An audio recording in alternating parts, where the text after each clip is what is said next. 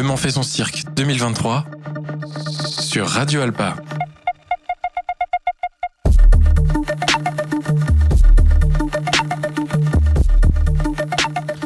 Bonjour aux auditrices et aux auditeurs de Radio Alpa Le Mans qui nous écoutent sur le 107.3 et sur radioalpa.com. Nous sommes le vendredi 24 juin 2023 et vous nous écoutez en direct du festival Le Mans fait son cirque dont les chapiteaux sont installés sur la promenade de Newton dans le quartier des Sablons.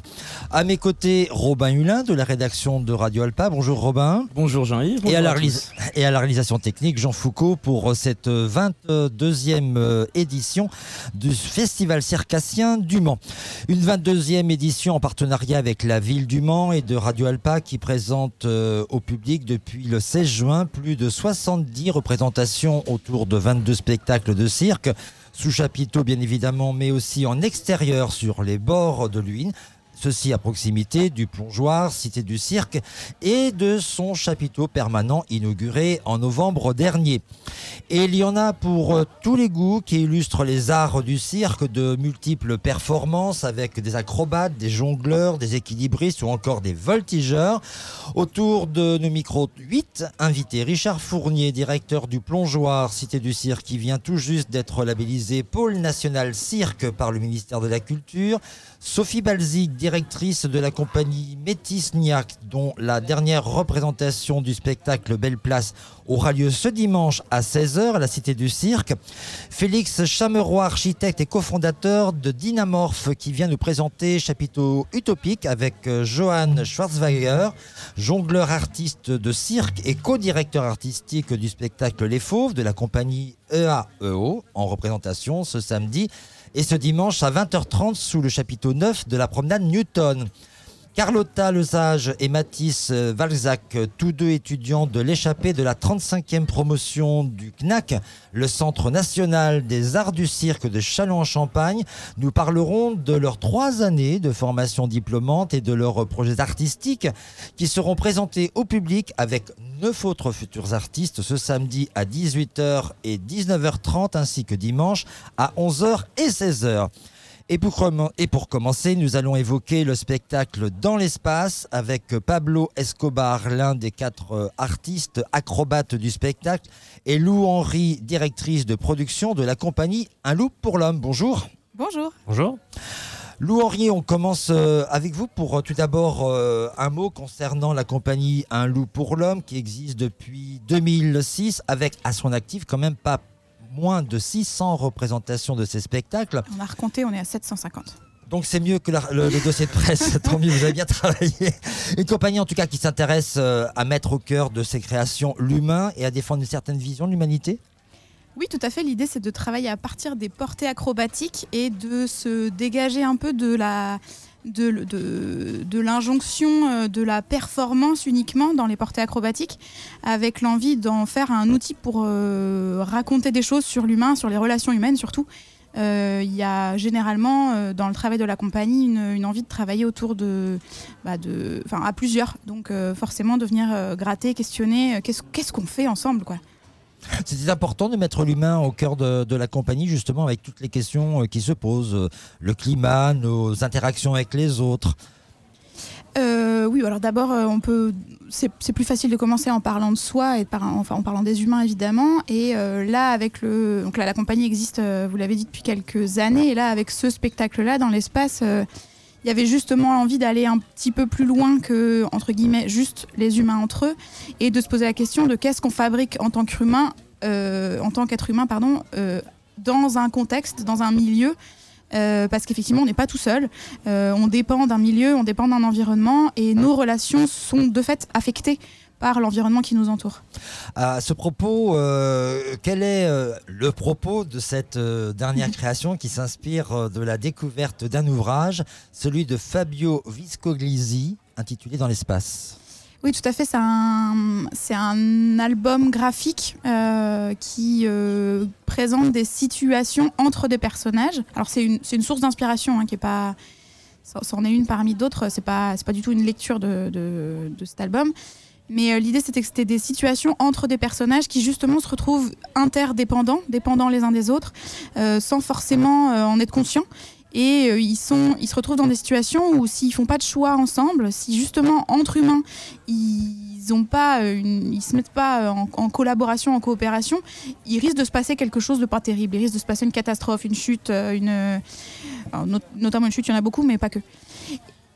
Et de fait, oui, c'est des, situations comme ça qui sont présentées dans le spectacle, Euh, pas forcément que celles qui sont dans le livre, mais euh, il y a des, tas de situations euh, bah, d'interdépendance, notamment en lien avec des objets, des matériaux plus lourds, plus forts que nous parfois, avec lesquels on peut jouer, on peut s'amuser avec, on peut, on peut des fois essayer de faire un peu les malins avec, mais de temps en temps, euh, il faut aussi avoir un peu d'humilité parce qu'elles sont plus fortes que nous. On va en venir, mais je vais euh, redire le, le- le- le- le bon patronyme parce que j'ai un peu écorché le nom. C'est Fabio Viscogliosi. Tout à fait. Voilà, c'est important. Merci pour lui. Euh, justement, comment vous avez travaillé à la production cette, libre- cette, cette libre adaptation du livre La scène circassienne? Est-ce qu'il y a eu des difficultés particulières? À la, à la, pour la création? Oui. Parce que c'est une adaptation de, de l'ouvrage, c'est ça Bah, c'est là où c'est pas vraiment une adaptation de l'ouvrage, c'est vraiment un- une source d'inspiration euh, qui a servi un peu comme point de départ euh, pour euh, créer des situations. Mais ensuite, euh, là sans doute en parlerait mieux que moi Pablo, mais il y a des, plutôt des, des recherches acrobatiques à partir de ce principe. Oui, c'est comme dit Lou, c'est vraiment une source d'inspiration. On n'a pas cherché à recréer les situations existantes euh, de l'album. C'était plutôt euh, voilà, à partir de, de cet album-là qu'on a fait des recherches autour de situations euh, dangereuses et qui défient entre guillemets les lois de la physique, euh, comme tu as pu le Mhm, voir dans le spectacle hier. Euh, voilà, comme, comme, comme présent dans l'album. Comment s'est établi justement, justement le choix des objets qui participent aux interactions avec et entre les artistes acrobates? Alors il y a l'échelle notamment. Ouais, l'échelle, le tube, euh, le tube de cuivre, euh, les sacs de sable. En fait, euh, je pense que Alexandre Frey en parlerait bien mieux que nous, mais disons qu'il a voulu, euh, je pense qu'il a voulu, comment dire,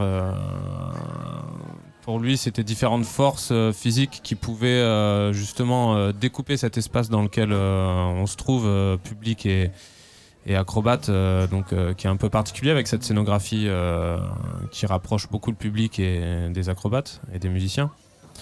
Et voilà, il a voulu le découper dans un peu tous les sens possibles, je dirais, entre horizontalité, verticalité, l'oscillation, et justement, et créer justement des espaces dans cet espace dans lesquels les quatre acrobates peuvent, peuvent évoluer. Et Euh, puis, Pablo, Pardon, oui, si je complète, ça peut devenir, euh, ce- ces objets-là deviennent des partenaires de jeu auxquels euh, justement l'humain se confronte. Et parfois, euh, ils sont su- suffisamment légers pour que euh, on puisse euh, effectivement jouer avec, et, et parfois ils deviennent vraiment menaçants. Et il faut courir, quoi. Comme avec la barre euh, en cuivre. Il faut courir vite. faut courir très vite. Euh, Est-ce qu'il y a euh, certaines figures, euh, Pablo, certaines portées acrobatiques avec vos complices qui ont représenté des difficultés particulières Ben, la oui, oui, oui. déjà, notamment du fait de. Donc, avec Léon, le, le- le porteur avec qui je travaillais le plus dans le spectacle, on, on ne se connaissait pas avant. Nous nous n'avions jamais travaillé ensemble avant. Donc, euh, déjà, de fait, c'est On déjà, découvre un, c'est déjà, partenaire. un- voilà, c'est déjà une, une découverte et un défi. Et euh, ensuite, euh, oui, donc, dans le, la on va dire la partie la plus difficile, effectivement, c'est la, la partie de la- l'oscillation de la barre, où euh, en fait on, on a une marge de 5 à 10 cm pour chaque, chaque portée, pour que cet effet de justement cette situation fonctionne un petit peu comme on le voudrait et que genre, j'en parle pas trop pour pas tout, tout Oui, pas dévoiler, tout mais dévoiler. euh, Est-ce qu'il y a un moment, par exemple, euh, dans, euh, lors de la création, il y a, il y a- il y a- des figures que vous- pour lesquelles vous vous avez dit, bon, finalement, celle-là, on l'abandonne, c'est trop casse-cou? Oui, il y en a une effectivement ouais, qui, qui a été de cet ordre-là. Et donc, on ne voit pas. hein. et donc qui n'existe pas donc dans le spectacle. Mais euh, bon, petit à petit, on, on joue, on se rôde et euh, je pense et justement, on est plutôt en recherche là de, de re-rajouter d'autres euh, d'autres figures qui seraient possiblement plus techniques et plus périlleuses en restant accessibles euh, malgré les contraintes physiques qui nous entourent. Il y a des précautions corporelles que vous prenez euh, lors de, de vos acrobaties, comme par exemple, comment le risque il est mesuré? Ah, le risque euh, dans l'acrobatie, il est dans le cirque, j'ai envie de dire, euh, il est toujours présent. Et puis on joue avec ça de toute façon, donc euh, on en a conscience. C'est aussi ça qu'on aime dans ce métier, je pense. Enfin, en tout cas pour ma part. Euh, on le mesure, on- en fait. ben, moi, je cherche la limite, toujours la limite de ce risque, jusqu'où l'effleurer sans que ça devienne, Mhm. sans passer de l'autre côté. Alors Et- comment on le sent ça, ce risque? Et- bah ça c'est du feeling je crois, hein. c'est de l'intuition, du feeling, c'est aussi après on, je suis pas tout seul, on n'est pas tout seul, on est toujours euh, en duo et euh, la plupart du temps en duo. Donc c'est aussi un risque qu'on mesure à deux. Et, euh, en tout cas moi je fais beaucoup confiance à la personne qui me porte pour mesurer ce risque avec moi et si, si je vois que lui il le sent pas, ah, je, je l'écoute aussi. Techniquement, c'est un travail euh, musculaire et dans l'expression, c'est aussi un ressenti euh, du corps. On travaille sur les deux aspects. Oui, bah oui, oui, bien sûr, ouais. Oui, oui, euh, oui, c'est musculaire de par les portées, l'acrobatie, euh, forcément. Euh, le ressenti, euh, oui aussi. Bah, Léon en parlerait beaucoup mieux que nous, euh, le porteur, donc qui, qui justement joue beaucoup dans ce spectacle avec la, la puissance et la et ouais toute cette force euh, qui développe euh, tout au long du spectacle. ouais. À la fin du spectacle, euh, vous avez euh, salué l'accompagnement de votre euh, ostéo qu'on avait reçu il y, a, il y a- à quelques éditions. C'est un passage obligatoire avant et après chaque re- représentation, l'ostéo? Non, non, non, c'est pas un passage obligatoire du tout, fort heureusement pour nous. Mais oui, là, en, tout cas, le fait que le festival mette à disposition et la- l'association Cirque Ostéo euh, voilà, soit présente, on en a tous profité au moins deux fois euh, déjà euh, depuis le début de la semaine. Euh, bon, parce qu'on avait peut-être aussi un peu des casseroles qui traînaient d'avant et qu'on est en pleine saison. Bon, voilà, le corps, on demande beaucoup au corps et, Mmh. et euh, oui, on a besoin d'une révision de temps en temps, c'est forcément oui. Lou Henry, il y a aussi un, autre aspect du spectacle. Euh, C'est une création qui associe deux musiciens en live à la batterie, à la guitare, le duo Dales, qui joue en donnant, on peut le dire, peut-être un certain rythme dans les figures acrobatiques. Euh, oui, en tout cas, ils ont, ils, ont écrit, ils ont composé la musique pour le, pour le spectacle. Il y a un morceau qui préexistait, mais euh, autrement, ils ont tout composé à partir du travail acrobatique. Et alors pour eux, ils sont, ils sont musiciens depuis longtemps, ils composent depuis longtemps, mais c'était la première fois qu'ils travaillaient pour un spectacle. Et de fait, ça a nécessité de, de- d'avoir une grande écoute, au même titre que des acrobates qui doivent apprendre à travailler ensemble, comme le dit Pablo. Là, il y avait un- une nécessité d'apprendre à travailler ensemble avec des musiciens pour que euh, ce jeu de, de, bah, de live, en fait, d'improvisation, en tout cas de jeu en direct, euh, puisse euh, vraiment prendre sa force. C'est-à-dire que euh, il y a des fois où c'est des acrobates qui mènent la danse, il y a des fois où c'est les musiciens qui mènent la danse, et il faut savoir s'écouter, se répondre. Parfois, une demi-seconde fait que ça marche plus ou moins. Donc, euh, ça a été important de prendre aussi ce temps de travail d'écriture euh, avec eux. Comment se fait cette collaboration, Pablo, justement, avec euh, les musiciens?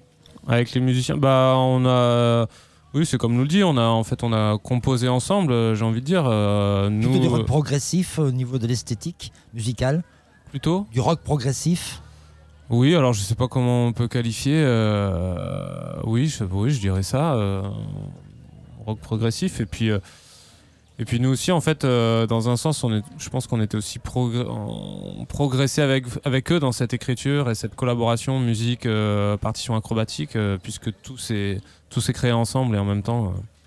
Euh, donc c'était un vrai partenariat oui, à ce niveau-là.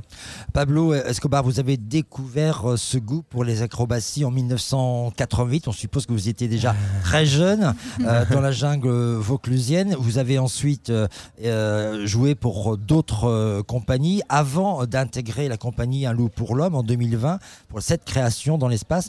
Qu'est-ce qui vous a charmé? Qu'est-ce qui vous a euh, Quelles ont été vos motivations pour intégrer euh, cette compagnie nouvelle? Eh bien, c'était un travail autour des portées déjà de base euh, de la compagnie euh, depuis longtemps que qui est quand même euh, un de mes principaux agrès du cirque.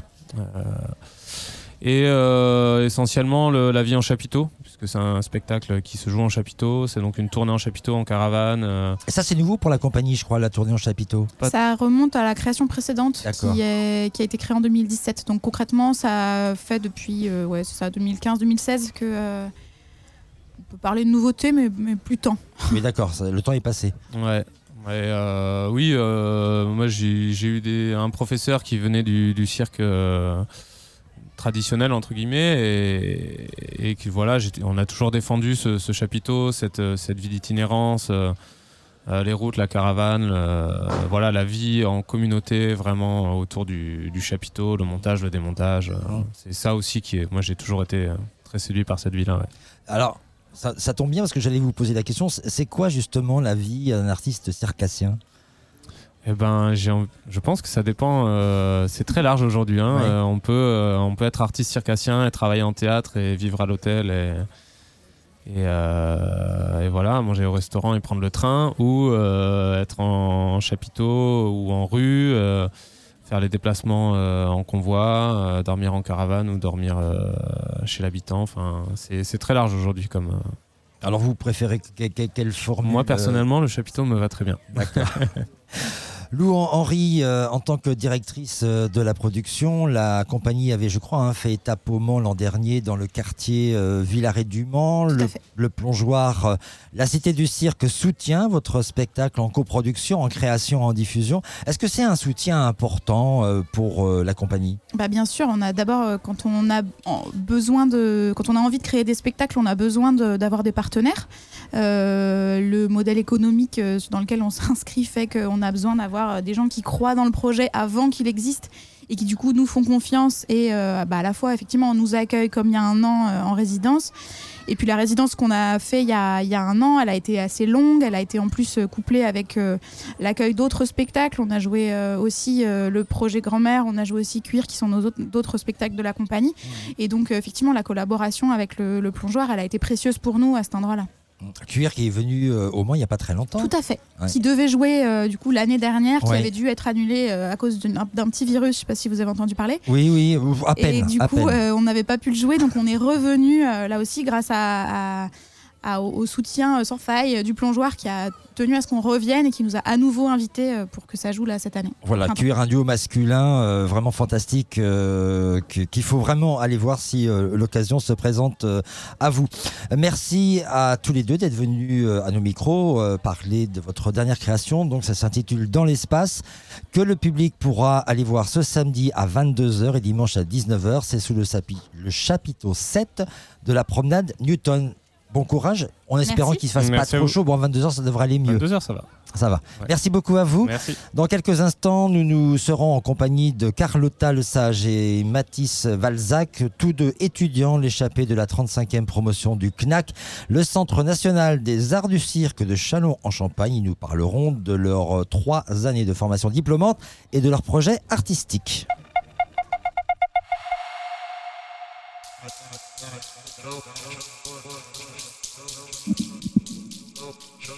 H-A-T.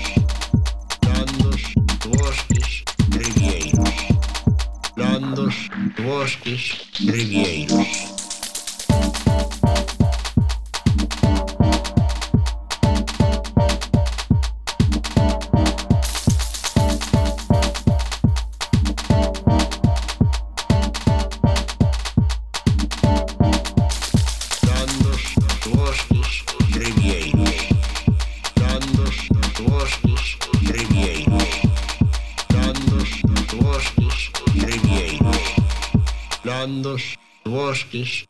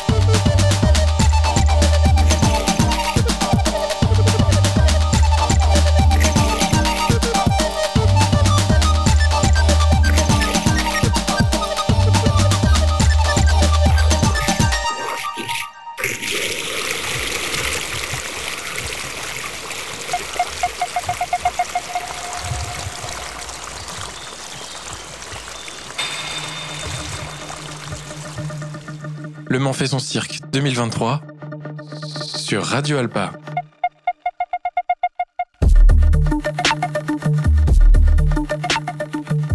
Toujours en direct euh, du 22e festival Le Mans cirque où nous sommes euh, installés sur la promenade Newton près des bords de l'Huine dans le quartier des Sablons au micro Carlotta Le Sage et Mathis euh, Valzac, tous deux étudiants de l'échappée de la 35e promotion du CNAC, le Centre national des arts du cirque, je crois qu'il est à Chalon en Champagne, c'est ça? Exact. Bonjour, alors vous êtes euh, en dernière phase de votre parcours au sein de l'école supérieure du CNAC. Une première question, qu'est-ce qui vous a déterminé à faire cette école pour y apprendre euh, votre art? On commence avec vous, Carlotta? Ah waouh. C'est une question simple. Euh, ouais, mais c'était il y a longtemps. Ah bah, il y a que trois ans. Euh, non, euh, bah je dis ça parce que l'école a beaucoup changé. Du coup, D'accord. euh, je suis pas rentrée pour les mêmes raisons. Euh, je pense qu'il y avait un peu cette idée autour du CNAC que c'était la meilleure école de France et qu'on allait avoir euh, le meilleur cursus possible. Et que Ce qui a été le cas Euh, plus ou moins. Enfin, on a eu, en vrai, on a vécu trois ans compliqués quand même. On a vécu beaucoup de choses. Mhm. Euh, Peut-être qu'on en parlera plus tard. Mais bien sûr, oui. Et euh, mais en vrai, je suis vraiment rentrée à l'école parce que je sais qu'il y avait cette cellule euh, d'insertion professionnelle qui donnait l'intermittence Mhm. et, euh, et que les locaux du CNAC c'est quand même un grand luxe et, euh, et que j'avais beaucoup de copains copines qui sont allés faire le CNAC et, euh, et qui sortaient avec euh, avec un, des super spectacles. Donc c'est surtout pour ça que j'ai fait l'école, j'avoue. Voilà. Et vous, Mathis? Eh ben, euh, l'école, c'était euh, avant tout pour avoir des espaces euh, d'entraînement euh, à dis- disponibles euh, tous les jours. Euh, c'était pour, euh, dans les spécialités, avoir des profs et pouvoir aller loin dans la recherche artistique et technique de nos spécialités. Et moi, je voyais ça beaucoup comme un, endroit de labo où j'allais pouvoir tester des trucs dans un espace qui est safe et sans jugement et avoir des retours là-dessus. Comment se déroule successivement le cursus de ces trois années d'études? Qu'est-ce que vous y avez appris euh, en quelque sorte? Euh, alors la première année c'est beaucoup de cours théoriques euh, et tu fais beaucoup de bases sur ta spécialité. Après ça dépend vraiment des profs que tu as je pense. Mais euh, comme je te disais juste avant, il y a eu une restructuration de l'école totale Mhm. euh, à partir de cette année. Alors, C'était quoi cette restru- restructuration? Et ben nous on a connu Balance ton cirque, euh, qui était un mouvement qui dénonçait les agressions morales, psychologiques, sexuelles qu'il aurait pu y avoir au CNAC, enfin qu'il y a eu, Parce et que- au ah CNAC oui, parce ou dans les écoles, parce qu'elles ont existé? Bien sûr. D'accord. Elles existent toujours actuellement. Du coup, c'était un mouvement qui a beaucoup secoué l'école. Ouais. Euh, et ensuite, nous, on a vécu un changement de direction. Euh, et du coup, ça, ça a beaucoup changé parce que le, le, ouais, la maquette pédagogique, elle a, c'est plus du tout la même.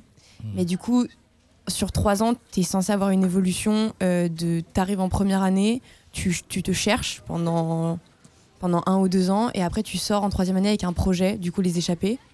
Euh, et l'école est quand même censée te construire à ok qu'est-ce que j'ai envie de présenter plus tard euh, qu'est-ce que j'ai envie de défendre sur scène et de trouver une identité artistique en trois ans Mathis, on a l'impression qu'il y a eu un contexte particulier euh, durant euh, ces trois ans à écouter euh, Carlotta. Ça a Eh impacté ben, ça sur vos euh, études?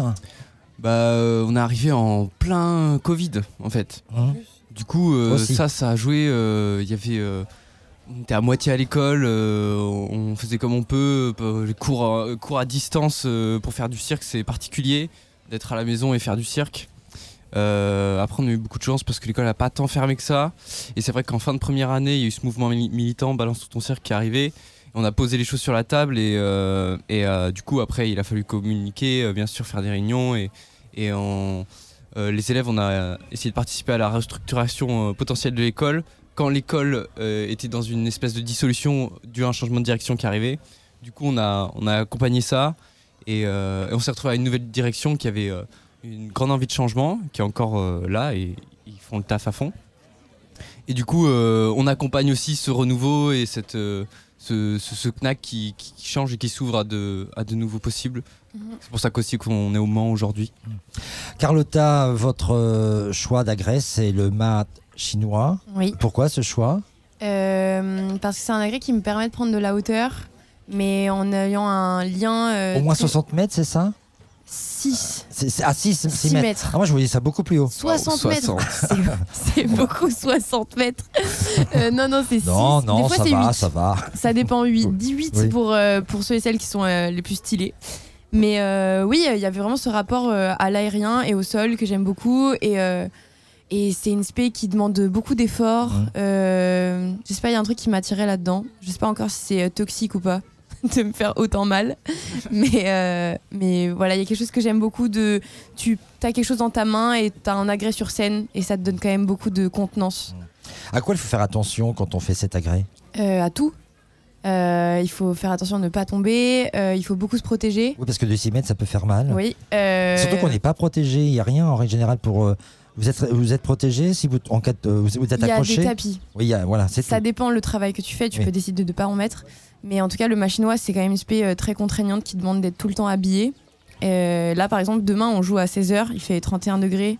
Je dois mettre un collant, un jean, euh, un sweat. Euh, voilà. Du coup, euh, je pense que par rapport à ça, après, tu peux adapter ta technique. Mmh, C'est mmh. comme dans tout. Tu peux. Il y a des, il y a des gens qui font des recherches euh, en t-shirt et en shorts, Mhm. mais c'est pas ma recherche. D'accord. Du coup, voilà. Et le machino, c'est énorme. Il y a plein de possibles. Alors, c'est pas votre recherche, pourquoi? Parce qu'il faut dissimuler euh, le corps? Euh, non, euh, parce que je- parce que instinctivement, je me suis pas lancée là-dedans. Je me suis lancée dans un truc un peu plus brut, avec des chutes par terre, avec des à-coups, Ah, donc c'est vous qui cherchez les chutes Ouais, Ah oui, donc là, vous allez vous faire mal quand même. c'est ouais, voilà, ça fait partie de mon travail. Ok. Alors, euh, comment on appréhende ces chutes-là? Parce qu'on peut pas tomber euh, n'importe comment non plus. Mhm. Il y a une technique? Euh, en vrai, ça, ton corps est quand même bien habitué à, Tomber en général, à tomber, à chuter. On nous apprend quand même beaucoup en aérien à Ouais. faire des chutes au tapis. Et du coup, après, euh, c'est facile de les transformer euh, pour les mettre dans un numéro, par exemple. Mathis, pour en revenir euh, à votre agrès, pourquoi vous avez opté, vous, pour l'acrobatie de danse? Euh, pour l'acrobatie danse, euh, alors euh, bah, une volonté de liberté en termes de matériel d'abord et de liberté de- d'entraînement aussi. ça me permet de m'entraîner dans un parc ou chez moi ou dans une salle où d'entraînement c'est encore plus le luxe. Du coup c'est très peu contraignant par rapport à l'espace et, et le matériel. Et, euh, et voilà, et je fais partie de- du- d'une nouvelle vague euh, du coup de l'acrodance qui est hyper présente en école de cirque en ce moment. Il y a la moitié des dossiers qui sont envoyés. Les élèves, c'est des gens qui veulent faire de l'acrodance. Il y a une popularité pour cet agrès particulier, alors en ce moment? Euh, oui, oui, à, à fond. Euh, à fond parce qu'elle offre cette liberté et aussi il y a une porosité avec le, le- les arts de la danse. Et du coup, ça attire beaucoup de jeunes circas- circassiennes. Et, et je fais partie de cette vague-là. Et voilà. Euh, quand euh, on, fait euh, cette école, l'exercice consiste à maîtriser techniquement l'agrès, mais aussi à découvrir, mettre en valeur sa sensibilité personnelle. Est-ce qu'on peut dire qu'un artiste circassien a une sensibilité personnelle par rapport à un autre artiste circassien qui maîtriserait le même agrès Mm. Moi, ce que je trouve assez beau dans le cirque, c'est que on est plein, on est beaucoup de corps différents et de personnes aussi à faire les mêmes spécialités. Mais euh, ce que j'observe, il y a des tendances, bien sûr, des modes, mais que tout le monde euh, euh, a quelque chose de différent dans la spécialité qu'il choisit, a une recherche différente. On a des mêmes bases et des figures techniques que euh, il y, a un- corps de figures techniques que, que beaucoup de monde a sur une spécialité, par exemple. Mais les corporalités, euh, les registres de jeu et les registres de scène sont en général très très variés Mhm. et euh, c'est quelque chose qui est euh, très riche du cirque. Qu'est-ce que vous avez recherché, vous, Mathis Euh, moi j'ai cherché euh, le rapport euh, à la théâtralité, euh, du coup le théâtre physique, euh, euh, au jeu d'acteur et euh, aussi euh, beaucoup euh, la recherche chorégraphique de l'acrobatie. Mhm. Ouais, c'est deux axes qui, qui m'animent encore. Et vous, Carlotta? Euh, moi, j'ai fait, euh, j'ai fait mon numéro sur euh, le burlesque. C'est une première approche du clown. C'est une première tentative de naissance d'un clown. Et voilà, c'était la question, c'était comment mêler cet agrès avec mes milliers d'heures techniques dessus à, à ce personnage. Comment mettre en valeur mon personnage grâce à mon machinois. Alors, ce week-end, c'est la fin du fin de la troisième euh, Aïe, aïe, année, puisque vous êtes en, en- en représentation. Euh, ça mène quoi, euh, finalement, ces trois années? C'est un diplôme, c'est ça? Et qu'est-ce qu'on qu'est-ce qu'on en fait de ce diplôme? Alors l'école n'est pas vraiment terminée. En vrai, il nous reste un an encore. D'accord on a encore trois mois de création pour le spectacle de tournée. Après, on va tourner. En vrai, on finit l'année prochaine, en août prochain. Et euh, c'est intéressant comme moment parce qu'on commence à se poser vraiment des questions du qu'est-ce qu'on a envie de faire après. Mhm. Euh, Il y a peut-être des idées de continuer en solo sur, euh, sur des mini-formes ou peut-être là, actuellement, peut-être on se posait la question de faire une compagnie avec Mathis et euh, Faustine, une autre amie à nous qui fait de l'acrodance aussi. Ah, Parce que ça crée des liens, certainement, l'école avec euh, d'autres Ah bah oui. étudiants. Ah ouais, euh, trois ans enfermés à 12, euh, waouh. Ouais. on se connaît à la fin. Ouais. Du coup, euh, voilà, c'est. euh, Après, ça fait peur. C'est. Ouais, c'est l'envol, quoi. Ouais, parce que de fait, après, il y a l'appréhension du milieu euh, professionnel. Qu'est-ce que, comment vous allez utiliser ces savoirs-là euh, en vue d'en faire un, un- un métier, un épanouissement de vie? Euh, Waouh. Euh, elle est très vaste, cette question. Je pense qu'on a encore euh, beaucoup de choses à apprendre sur euh, le milieu professionnel parce que on se rend compte que c'est plus que savoir faire des acrobaties et monter sur scène, monter un projet et faire tourner un spectacle. Euh, Il y a beaucoup de trucs de multi-professionnalisation, de vous êtes pro- porteur de projet, euh, faire la com, euh, faire la production. Et ça, c'est encore des choses euh, où on est très débutant là-dessus. Mais nous, on est fort euh, pour faire des acrobaties et peut-être que pour l'instant, on peut voir des gens qui nous disent comment on les fait et qui s'occupent du reste. Ou on peut se lancer dans le vide et, euh, et, je, et commencer à apporter un projet, un spectacle. Quel est votre âge, Mathis 23 ans. 23 ans. Et vous, Carlotta 21. C'est tout petit qu'on découvre euh, qu'on a envie de faire de l'art du, du cirque ou ça, se, ça se découvre à un moment euh, lors d'un spectacle, euh, dans, certaines conditions Je pense que ça dépend. euh, Enfin, moi, personnellement, j'ai commencé le cirque à 9 ans. Très Mais, jeune. euh, mais je connais des potes à moi qui ont commencé le cirque, ils avaient 17 ans, 18 ans, et euh, c'est ça qui est, cool dans le, cirque. J'ai l'impression que tu peux t'y mettre si tu as, les les aptitudes physiques. Tu peux t'y mettre parce que tu peux toujours apporter un peu ton, ton, ta vision artistique sur, euh, je sais pas, comment c'est un agrès. euh, c'est très ouvert le cirque en fait. Oui, et puis euh, maintenant, j'ai l'impression aussi, surtout en France, ça, devient, un cursus de plus en plus populaire et qui est euh, considéré comme euh, une voie qui peut être choisie comme une autre. Et euh, bah, ça évolue dans le sens que peut-être les parents se demandent un peu moins. euh, euh, Mais si qu'est-ce que je vais bien pouvoir faire de mon fils? Qu'est-ce que je vais bien pouvoir faire de ma fille? Ouais, c'est ça. Et que le cirque, ça devient impossible. du coup, c'est beaucoup plus ouvert et Ouais. pas besoin d'être euh, d'une famille de cirque ou d'avoir découvert le cirque à 3 ans pour. euh, Il y, a- il y a eu cet échange-là avec les parents parce que c'est vrai, autant euh, si on dit à ses parents qu'on va être comptable, euh, je sais pas, euh, travailler dans le bâtiment, euh, enfin, vous voyez, des métiers très concrets. Quand on annonce à ses parents qu'on veut faire du cirque, euh, comment, comment ils reçoivent ça, euh, les parents? T'es sûr que t'es sûr de toi là Ou alors allez, vas-y. Bah, euh, pour ma part, il a fallu euh, juste montrer que j'avais un investissement certain là-dedans et que, et que j'étais prêt à, à travailler pour ça. Mhm. Mais après, euh, ouais, j'ai eu beaucoup de chance. Ils m'ont très vite accompagné là-dedans. Ils ont vu que ça me plaisait. Fais ce qui te plaît, mon fils, et vamos. Carlotta Bah, un peu pareil. Euh, moi, j'ai de la chance que mes parents viennent d'un milieu artistique très ouvert. Et mon frère est artiste. Du coup, je pense que c'est un peu lui aussi qui m'a qui m'a motivé à, Mhm. à, à choisir ma voie et à assumer ça.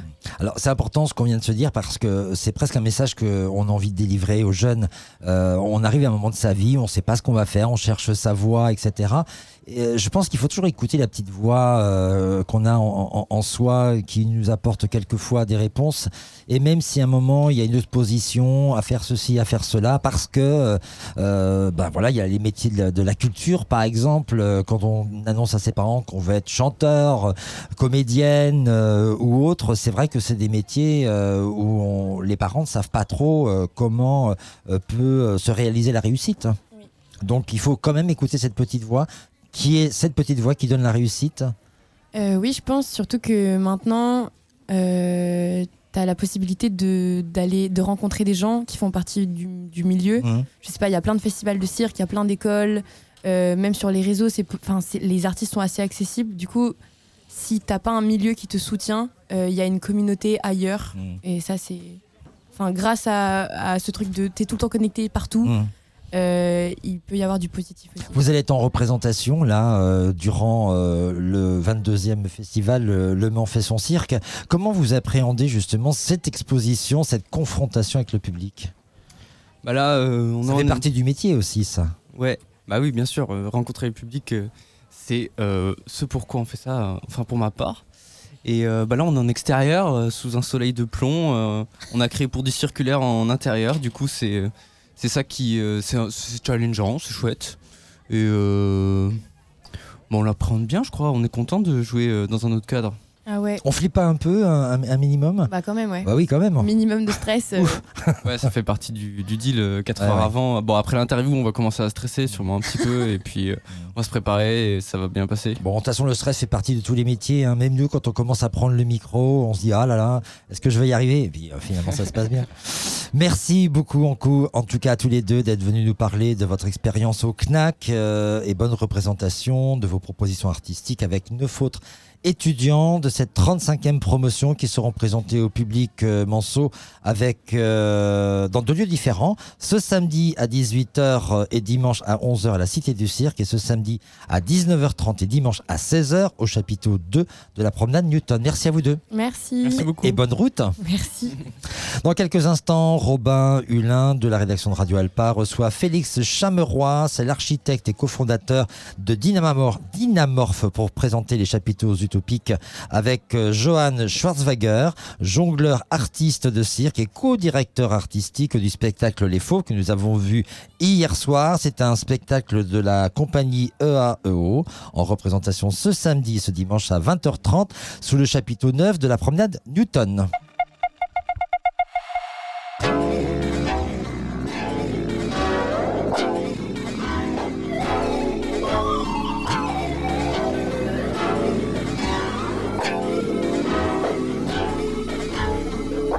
A model, cool style, got like 50k on the follow.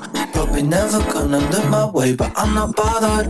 Wouldn't have the first word to say, I've got no motto. Now at a loss though, I'll continue doing my thing on the solo. And if I pass, if I overlap, I'll make an intro. That's where I'm at with this angel that I don't know.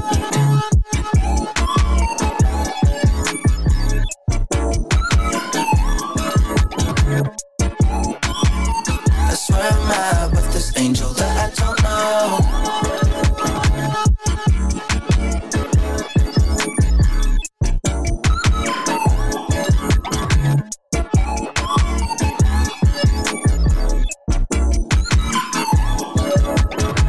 She's a model, style, got like 50k on the follow.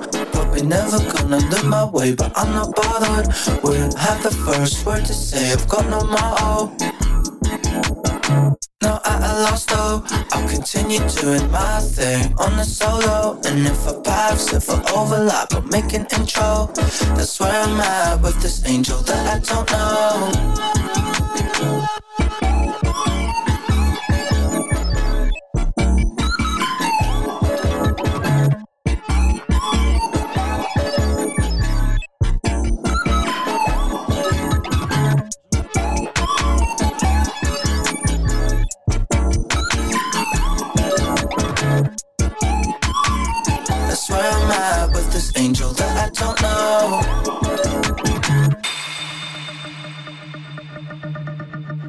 Fait son cirque 2023 sur Radio Alpa.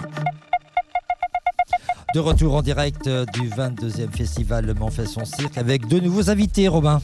Effectivement, dans cette nouvelle partie d'émission, je suis avec Johan Swartwager, artiste de cirque, co-directeur artistique du spectacle Les Fauves avec la compagnie EAEO. Vous travaillez aussi avec, euh, pour la compagnie Les Chapiteaux Utopiques. Bonjour. Merci d'être avec nous. Et nous sommes aussi, comme le disait Jean-Yves Breton, avec Félix Chameroy, architecte et cofondateur de Dynamorph. Bonjour. Bonjour. Qui travaille donc sur les architectures euh, légères, interactives, puisque ce spectacle Les Fauves se joue dans un chapiteau assez spécial et différent. On en parlera dans quelques instants. Avant ça, Johan, parlons un peu de ce spectacle Les Fauves qui se joue encore euh, demain soir sur la promenade Newton. Donc euh, Radio Alpa y était hier soir. C'est un spectacle de jonglage qui se présente en deux parties, du moins la deuxième partie, puisque dans la première, les spectateurs euh, déambulent, sont libres de leurs mouvements et croisent les artistes qui sont disposés à différents endroits en train de se produire, avec une création différente à chaque fois. Et la deuxième partie, c'est donc un, spectacle de jonglage plus typique où le, où le public euh, est assis euh, en gradin autour de vous. Johan, qu'est-ce qu'il y avait d'intéressant selon vous, de, concret à séparer déjà ce spectacle en deux parties si distinctes euh, pour le public? En fait, on avait vraiment envie hum, qu'il y ait un, côté euh, en effet immersif, euh, euh, exploratoire du chapiteau. Et puis euh, le jonglage aussi invite euh, à, avoir envie de, voir du jonglage de très près, c'est souvent des toutes petites choses. Donc ça permet, euh, cette première partie permet ça, euh, de séparer le public en cinq euh, et de pouvoir être au plus près des, artistes. Et puis la deuxième partie, c'est comme une récompense. Vous vous êtes baladé, vous avez créé votre propre spectacle, vous êtes engagé et, et maintenant vous asseyez et nous on vous sert la suite. quoi. C'est un peu ça le- l'envie qu'on a eue. Et puis surtout avec votre personnage à vous, il y a une part d'humour aussi beaucoup dans l'écriture de ce spectacle. Ouais, on aime beaucoup euh, euh, aller explorer différents champs, euh, notamment l'absurde, l'absurde qu'apporte le jonglage. Donc on- dans ce spectacle, on explore euh, ce qu'est le jonglage, euh, le jonglage qui nous touche. Euh, donc dans le jonglage, il y a beaucoup d'absurde, mais il y a aussi beaucoup de faiblesses, il y a aussi beaucoup de rapports au travail, d'acharnement. Donc on joue sur ces différents, sur ces différents champs-là, quoi. C'est un spectacle que vous avez joué l'année dernière déjà. Il y avait une différence entre cette année et l'année dernière? Alors l'année dernière, c'était très particulier parce que c'était un crash test seulement de la première partie. On avait besoin de tester en public avec beaucoup de public. Donc on a demandé au festival si euh, ils étaient d'accord qu'on teste avec 350 personnes sous le chapiteau euh, cette, euh, cette première partie. Sauf que le spectacle n'était pas du tout terminé. On en était à notre deuxième résidence sous le chapiteau. Donc c'était vraiment une grande première, mais c'était pas une première, c'était vraiment un crash test. Ensuite, on a continué les résidences, sorti la première du spectacle. Et là, cette année, on en est à la cinquantième du spectacle euh, déjà. Donc euh, évidemment, c'est très différent et heureusement. Euh, voilà. Et alors ce que vous appelez crash test, de quelle manière selon vous face au public ça permet d'ajuster, de mettre en avant ce qu'il faut améliorer, ce qu'il faut ne pas garder et peut-être ce qui manque encore dans l'écriture? En fait, euh, dans des spectacles immersifs où le public euh, a une grande part de liberté, euh, le jeu c'est de- d'essayer de, lire dans le futur des choses qui sont impossibles à tester sans public. Donc c'est ce qu'on avait fait euh, jusqu'à ce crash test et puis après le crash test on a, on a adapté, on a adapté notamment l'entrée. Maintenant quand on rentre, tous les jongleurs sont déjà euh, au travail. Donc euh, la première personne qui rentre sous le chap, il y a déjà les jongleuses et les jongleurs au travail. La musicienne attaque direct. voilà, il y a eu plein de petits changements comme ceci, mais qui étaient finalement très importants. Quoi. Alors dans la première partie, donc sans en dire trop évidemment pour les gens qui n'ont pas vu le spectacle, mais les artistes sont répartis en plusieurs emplacements différents et ils font une représentation dans une ambiance, une atmosphère différente à chaque fois. Il y a une part de mystère. C'est pour laisser le champ libre beaucoup euh, au public, selon vous? On interprète comme on veut? Ouais, en fait, euh, alors moi je je joue pas vraiment avec cette question-là. J'essaye de, plutôt donner euh, les codes et, et les envies d'écriture. C'est ça mon, moi mon envie, c'est de c'est de proposer des écritures qui sont singulières. Mais en fait, dans toute part d'écriture, il y a toujours euh, euh, une, grande part de, euh, bah, de mystère, évidemment, parce que chaque personne, avec son regard, avec euh, euh, ce qu'elle a vécu euh, dix minutes avant, euh, dix ans avant, euh, a forcément un regard différent sur ce qu'elle voit. Donc évidemment, ça crée ça. Après, euh, dans, dans chaque moment, on a voulu euh, proposer un regard, un angle, et, euh, et qu'on assume, quoi. Parce qu'il y a un, un artiste qui est dans une cage en verre sous l'eau, il y en a une qui danse.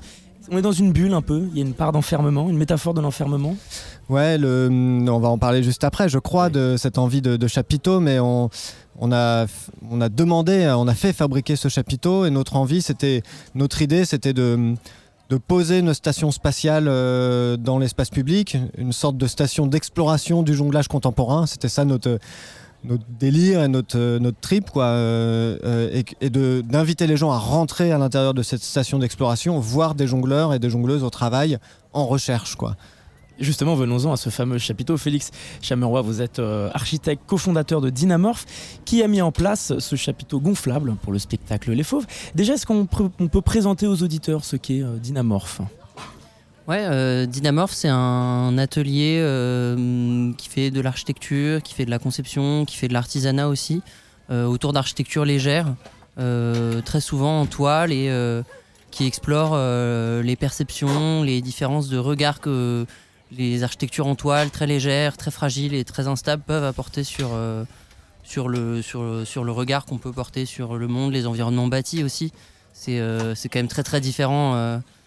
Euh, déjà euh, physiquement et même conceptuellement euh, d'être dans une architecture qui peut s'écrouler à tout moment. On n'a pas l'habitude ça.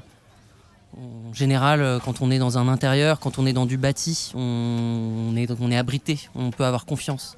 Dans une architecture en toile et encore plus gonflable, on, a toujours besoin d'être à l'écoute, d'être, de, de- de cohabiter en fait avec l'architecture dans laquelle on est, l'espace dans lequel on est. Et de quelle manière donc vous travaillez en lien avec les compagnies sur ce qu'elles veulent pour ce spectacle, la manière dont le spectacle évolue sur scène. Comment est-ce que le lien se fait entre vous pour la construction de ces chapiteaux? Bah, c'est clair que c'est quand même assez particulier quand voilà, vous avez 25 ans, vous avez déjà produit, autoproduit euh, quelques, quelques euh, volumes gonflables expérimentaux et qu'il y a une compagnie euh, de cirque qui vient vous voir et qui vous dit euh, on veut une station spatiale. Euh, c'est euh, une commande particulière qu'il faut s'approprier un peu. Donc on, C'était l'idée de Johan C'était une idée de Johan et Eric, euh, les deux, euh, deux directeurs artistiques de la, du, du spectacle.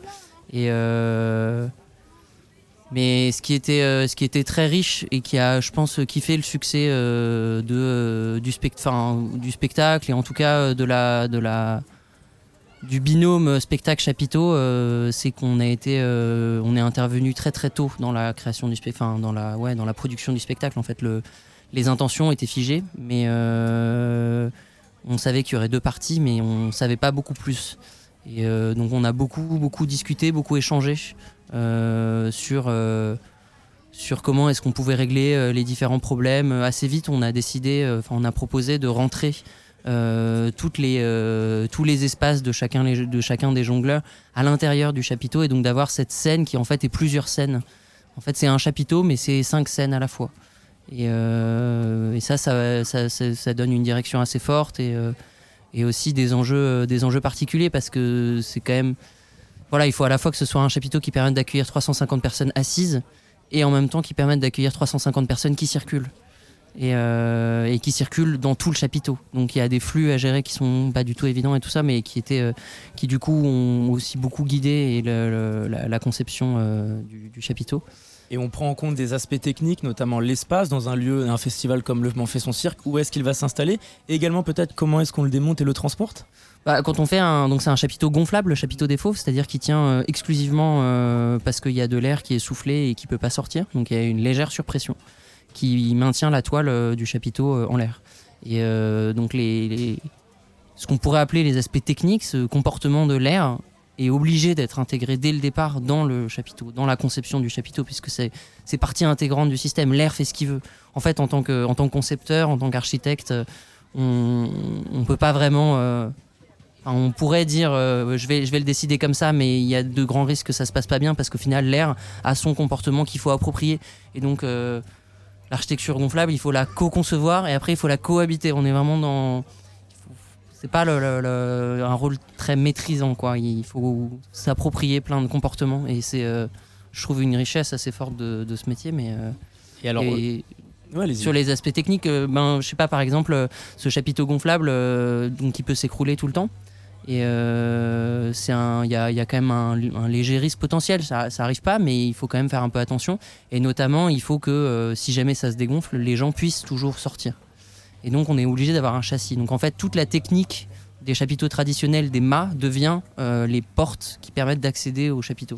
Il y a Et ces portes fame- deviennent, c'est des containers, et Oui, euh, les containers deviennent en fait, enfin, sont les valises du chapiteau qui deviennent les portes du chapiteau. Donc on réutilise le système de transport pour euh, l'accès, ce qui. Ces fameux sports dont vous parlez un peu en rouleau, comme on pourrait voir sur des rouleaux de station essence quand on nettoie une voiture, où il faut vraiment rentrer. C'est aussi une façon d'essayer de donner un challenge, d'éprouver entre guillemets un peu physiquement le spectateur. faut le vouloir ce spectacle, il faut traverser et, et passer euh, derrière. Oui, c'est sûr que hum, euh, passer ces portes, c'est toujours marrant qu'on vienne euh, voir un spectacle ou pas, rentrer dans un chapiteau gonflable. Il y a un truc de. Tu rentres et puis tu découvres l'intérieur. Et il y a aussi euh, un aspect extérieur du chapiteau qui est, qui, qui est assez questionnant. Moi, je trouve que ça ressemble plus à une boîte de nuit bizarre qu'à un chapiteau de cirque. Et, et j'aime bien cette idée-là de qu'on se dise euh, tiens, mais qu'est-ce que c'est que ce truc? Ah, c'est un ah, mais c'est un chapiteau de cirque finalement. Et puis on y a de l'intérieur, puis de loin on le remarque quand même, euh, il est très particulier. On a l'impression d'avoir une attraction un peu gonflable euh, quand on le voit de loin. À ce sujet, jeudi il y avait une conférence euh, sur le chapiteau utopique de l'imaginaire à la quête de réalisation. Vous y avez participé, vous l'avez co-animé. Quelle était l'intention et l'objectif de ce moment? L'objectif, c'était euh, de, donner la parole à des architectes et des artistes euh, autour de, de questions de- d'envie, de, vision, sans trop se brider sur le- les questions de réalisation. Parce qu'évidemment, euh, notamment dans le projet des Fauves, on a toujours été euh, contraint, euh, on était toujours entre, on a, des- on a une envie, ah oui mais c'est trop grand, ah oui mais c'est trop cher, ah oui mais euh, c'est impossible techniquement, etc. Et donc là, ce que j'ai eu envie, c'est que on, on remette les questions de, de désir au premier rang. Et puis peut-être que même si nous, nous avons échoué sur certaines choses, comme par exemple mettre un gradin gonflable euh, à l'intérieur du chapiteau qu'on n'a finalement pas, mais que ça nous aurait fait triper, bah, de pouvoir euh, partager des, visions, des envies comme ça, de dire ah ce serait intéressant que le chapiteau puisse se monter en une demi-journée. Évidemment, on n'y arrive pas non plus, ça met deux jours et demi. Mais, euh, mais de, de- se demander euh, que- quelles sont les, les visions, les envies, et puis euh, peut-être que plus tard, euh, d'autres architectes, euh, d'autres équipes artistiques pourront réussir le challenge de, de, les, de les réussir. Eh bien, en tout cas, merci beaucoup, messieurs. On est rattrapés par le temps, malheureusement. Donc, le spectacle Les Faux avec la compagnie EAEO se joue ce soir et demain soir au chapiteau 9 de la promenade Newton. On peut avoir toutes les informations sur le site de Le Mans fait son cirque. On va se retrouver dans quelques instants avec un nouvel invité, une nouvelle invitée. Nous recevons Sophie Balzingue, directrice de la compagnie Métis Gois. Elle vient nous parler du spectacle Belle Place. A tout de suite sur notre antenne. C'est une dingue.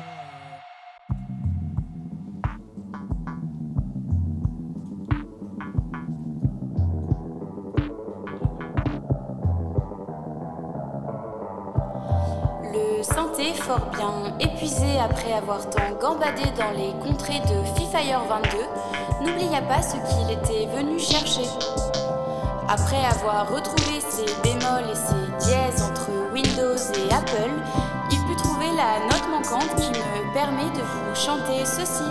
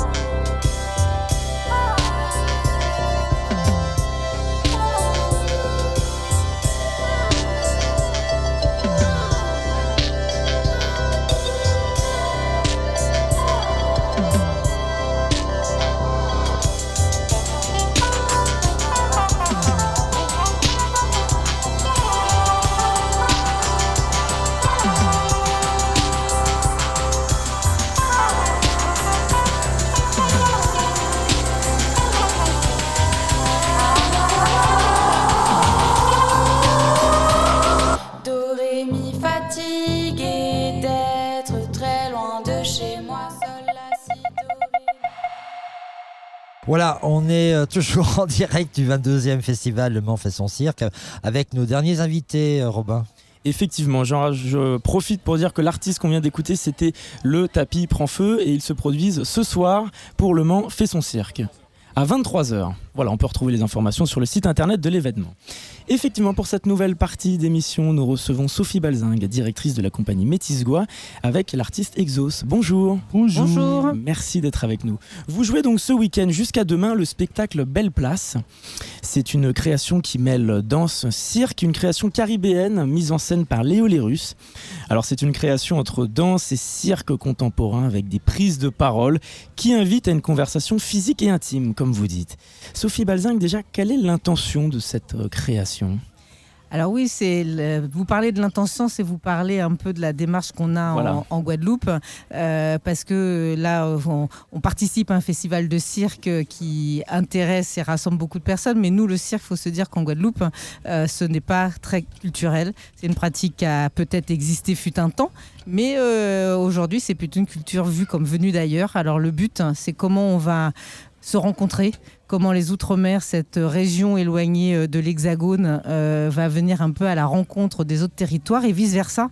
Euh, parce que ce qui est intéressant, c'est comment l'Hexagone vient à la rencontre de nos territoires. Alors Métis-Gois, c'est ça, c'est une rencontre, une rencontre à travers les arts.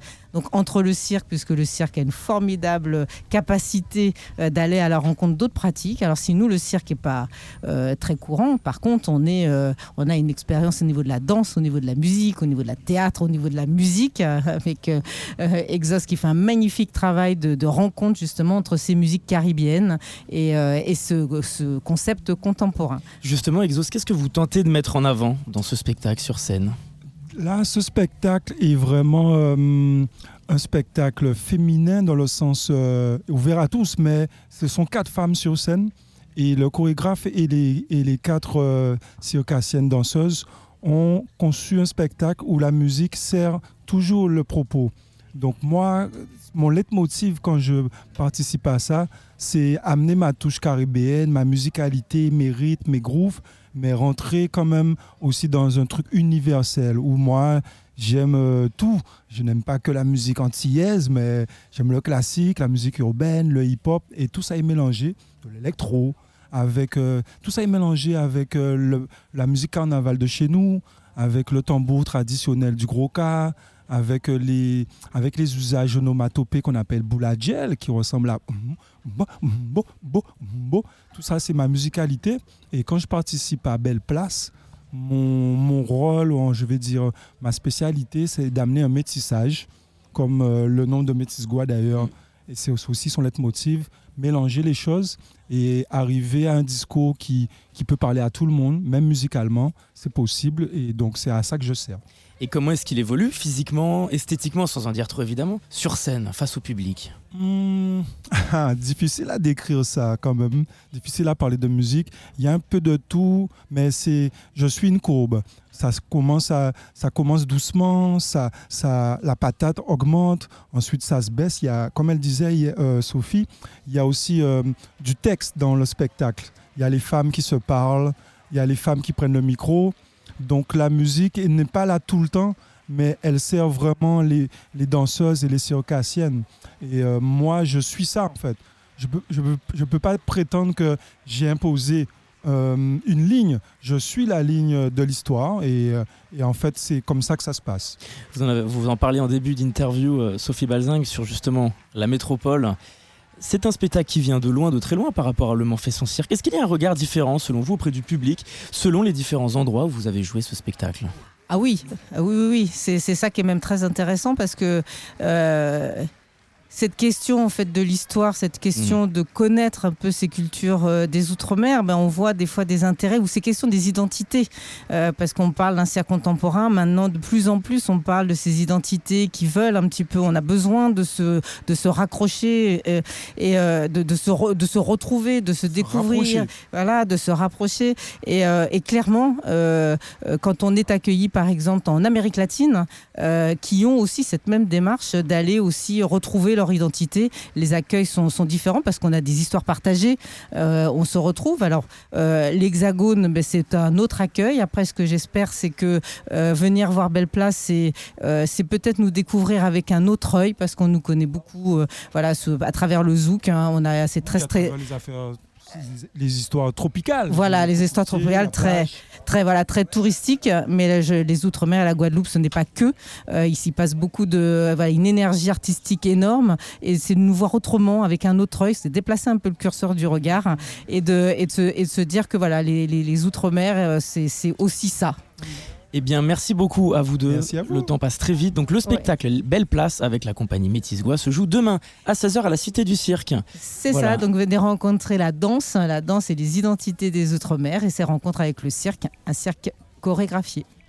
Mer- Merci beaucoup euh, Robin pour euh, ces deux entretiens dans le cadre euh, de Le Mans fait son cirque. On va proposer à Richard Fournier, le, directeur du plongeoir Cité du Cirque, de, s'installer pour conclure cette émission. Bon week-end Robin. Merci Jean-Yves Breteau et merci à tous. Merci. Très bon week-end. Merci. Euh, Richard Fournier, euh, une bonne nouvelle est, est tombée il y a 15 jours puisque le plongeoir euh, devient l'un des rares lieux labellisés Pôle National Cirque par le ministère de la Culture. On a envie de, de dire que cette euh, labellisation, c'est une reconnaissance du projet artistique porté depuis de nombreuses années et donc euh, de sa valorisation et de son rôle, euh, le rôle du plongeoir aujourd'hui dans la filière circassienne. Oui, oui, c'est une, excellente nouvelle. On l'attendait depuis, euh, depuis quelques temps et c'est vrai que cette labellisation reconnaît déjà tout le travail qui a été mené euh, ici au plongeoir en faveur du cirque contemporain sur un projet de filière, un projet de cirque au quotidien. C'est ce projet artistique qui a été validé aussi par le ministère de la Culture et euh, c'est pour nous, un, une reconnaissance, euh, deux, euh, un nouvel attrait aussi pour la structure et puis évidemment de, de nouveaux moyens qui vont nous permettre de pérenniser, de développer encore plus le projet. Alors quels seront ces nouveaux moyens justement que vous attendiez? Ah bah c'est déjà euh, voilà déjà des moyens financiers. hein. Une labellisation Pôle National Cirque c'est euh, 250 000 euros. Euh, c'est une somme qui peut paraître importante, mais euh, qui représente au final 10% du budget du plongeoir. Donc c'est quelque chose qui est quand même euh, très important pour nous. Et puis ensuite, c'est aussi une mise en réseau avec les autres pôles cirque, avec d'autres structures, et ça nous permet de continuer à développer ce qu'on a initié euh, ici ces dernières années. Ça veut dire que euh, ça peut prendre une nouvelle forme pour le festival euh, Le Mans fait son cirque, ces nouveaux moyens? Bah je, je sais pas, on se, je- On est bien là, hein, le ça, festival hein, mais, est euh, plutôt bien sur la promenade Newton, euh, a pris ses aises et euh, et on sait que maintenant ce site-là, il est, il est important euh, pour le festival. Je pense que l'idée, par contre, c'est euh, peut-être d'aller euh, reprendre aussi un peu d'itinérance en même temps que le festival, c'est-à-dire que comment on va pouvoir retravailler sur euh, le territoire métropolitain, euh, le département, la région, et puis aussi au national. On a plein de projets là qui sont en train de se monter, plein de choses qui sont en attente pour le, le festival prochain. Et puis, euh, bah, vous venez de recevoir Métis Gua. On a aussi un projet euh, avec les territoires ultramarins qui est en train de se développer. Donc, ces nouveaux moyens, c'est aussi euh, pour permettre eh bah, de, de mettre en œuvre ces nouveaux projets qui vont nous permettre aux plongeurs de voyager et de rayonner. Et de suivre aussi ce que, ce que le label euh, nous permet. On se souvient de l'origine euh, de la Cité euh, du Cirque avec Jean-Claude Boulard, alors maire du Mans, une impulsion aussi avec Pierre-Michel Robineau. Le- les Mancelles et les Manceaux découvraient, on peut le dire ainsi, le cirque au Mans. Il y a eu de votre part tout un engagement, un long travail pour obtenir cette labellisation du pôle national. C'est aussi un travail pour la ville du Mans vous a accompagné? Oui, oui, bah c'était. euh, moi, j'ai repris la, direction artistique en 2016. euh, c'est vrai que euh, avec cette mission-là, d'aller vers la labellisation pôle national, hein, c'est aussi la ville accompagne évidemment énormément le plongeoir Cité du Cirque. hein. la ville est un des plus gros financeurs du projet, suivent ensuite la région et le département, puis le ministère de la Culture, bien évidemment. C'est évidemment un acteur majeur. Euh, du soutien et du développement du projet, que ce soit euh, en apport euh, financier ou alors en, apport en ingénierie, en valorisation, en matériel technique. C'est quelque chose qui est très... la ville du Mans, en tout cas, est un acteur majeur oui, de cette réussite et, et c'était aussi une volonté politique d'aller vers cette Mhm. euh, labellisation pôle national. Ce qui est très important aussi, notamment avec euh, le chapiteau euh, permanent, c'est que la Cité du Cirque, le plongeoir, fait partie intégrante maintenant de tout un quartier qui s'appelle les Sablons, mais aussi avec ses habitants. Oui, c'est là le, en tout cas nous ce qu'on a, ce qu'on a voulu faire sur ce projet artistique euh, et sur euh, cette, euh, ce projet de labellisation. Euh, parce qu'on on labellise un projet artistique, euh, c'était de valoriser ce cirque au quotidien, ce rapport euh, avec les habitantes et les habitants des territoires, en disant qu'il n'y a pas de spectateurs et spectatrices, mais il n'y a que des habitants de, de territoire. L'idée, c'est pour nous de développer un lieu en proximité, de travailler avec le café du plongeoir qui est ouvert du, lundi au samedi, qui permet de venir retrouver un lieu de sociabilité ici en, en cœur de quartier, de venir échanger en lisant son journal, en, en prenant euh, un panier à la map euh, qui vient d'ouvrir, en faisant un soutien scolaire le mercredi après-midi. C'est aussi de permettre euh, à toute une vie et s'inscrire dans toute une vie de quartier. Et c'est ça qui est important aussi pour nous, c'est que le, le cirque soit désormais prétexte à la rencontre ici au quartier et à l'ouverture également sur d'autres territoires. Vous êtes déjà dans la préparation de la 23e édition? Oula, non, on est en train de finaliser la saison, mais. Et encore que la 23e, oui, on sait déjà qu'il y, a il y a une couleur euh, prédominante qui sera sur cette, euh, sur cette 23e édition. Alors elle sera jaune, bleue, rouge Euh, euh, je vous le dis pas, il faudra me réinviter, c'est pour ça. D'accord. On tout- vous réinvitera quand. C'est gentil.